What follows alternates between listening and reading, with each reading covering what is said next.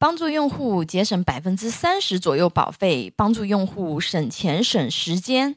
需要咨询保险的朋友，可以关注微信公众号“富贵成长记”咨询。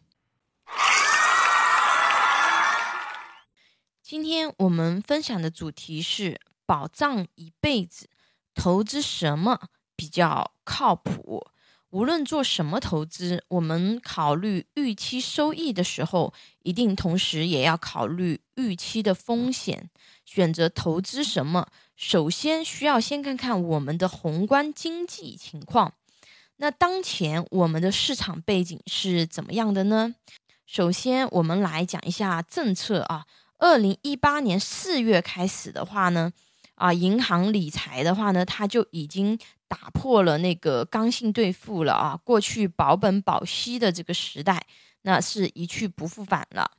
那目前的话呢，利率下行，对吧？通胀抬头，P to P 这些年爆了很多的雷。那近两年大家应该都已经知道这个情况了啊。那我们股市的话呢，去年对吧，有一波。这个反弹行情，但是现在的话呢，也是举足不前。那大家也可以看一下我文中分享的一个图片啊。目前我们整个一个利率的话呢，它都是处于一个下行的这样子的一个趋势。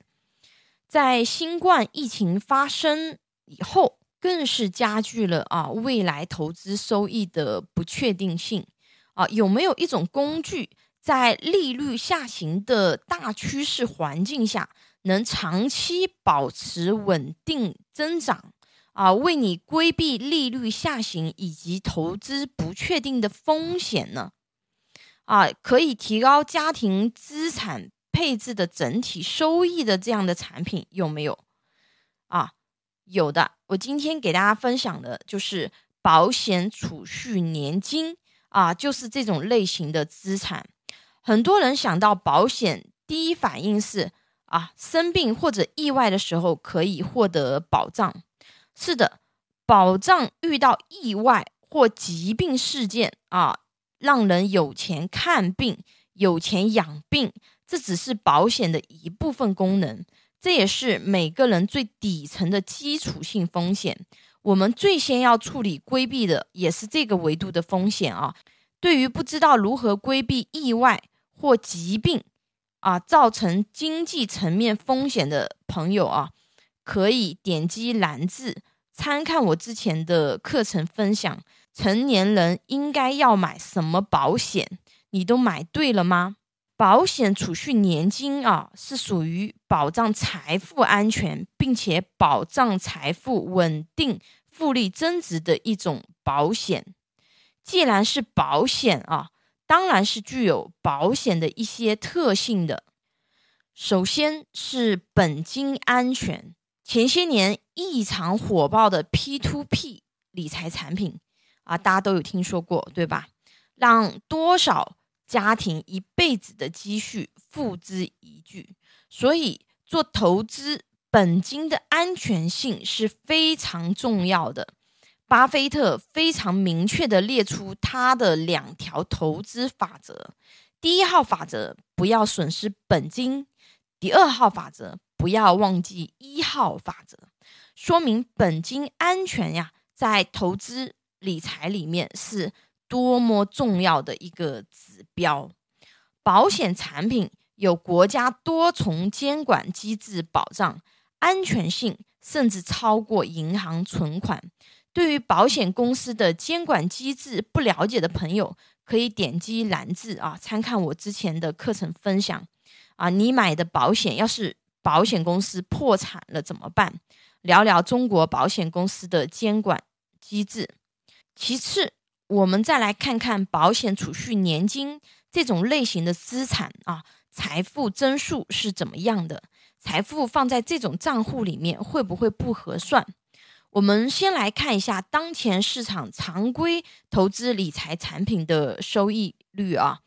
首先，第一个，我们看一下余额宝为代表的各种货币型基金啊。余额宝当天的七日年化收益率是百分之一点七一五零啊，各种保类产品啊，就是类似的这个货币型基金啊，收益率大多是在百分之二左右啊。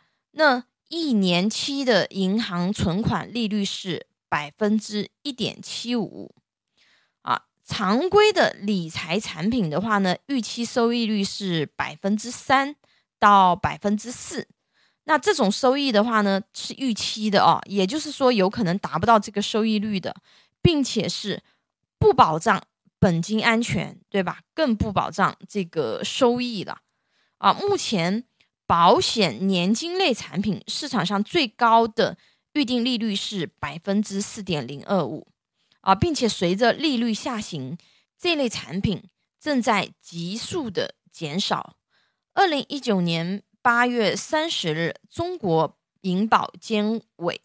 一百八十二号文表示啊，为了守住不发生系统性风险底线，规定将责任准备金评估率上限由年复利百分之四点零二五和预定利率的小者调整为年复利百分之三点五和预定利率的小者。什么意思啊？那意思的话呢，就是说这种啊刚性的资产。它的利率也在下调，但是目前市场上还有百分之四点零二五的年金保险产品所剩无几啊！想寻找市场上最优质的保险年金储蓄产品，最简单的方式啊，就是给我留言啊，或者关注微信公众号“富贵成长记”咨询，无需自己花大量的时间精力去对比评测。而且对数学不是特别好的朋友来说啊，计算复利利率、计算年金复利利率、复利终值、年金终值还是有点难度的。按照百分之四点零二五复利可以达到什么效果啊？可以给大家分享一下这个图片的数据啊，大家也可以看文稿啊。二十年后可以达到单利百分之六点零一的效果啊。三十年后可以达到单利百分之七点五六，四十年后可以达到单利百分之九点六二，五十年后可以达到单利百分之十二点三九，一百年可以达到惊人的单利百分之五十点七三。复利增长如果有足够长的时间，后期的增长速度是非常惊人的，而且。目前很多保险储蓄年金产品的利益是确定的啊，也就是说可以提前锁定本金和收益。具体的利益啊，要看具体的产品。想了解优质保险储蓄年金的朋友啊，可以给我留言或者关注微信公众号“富贵成长记”咨询啊。前面有给大家分享啊。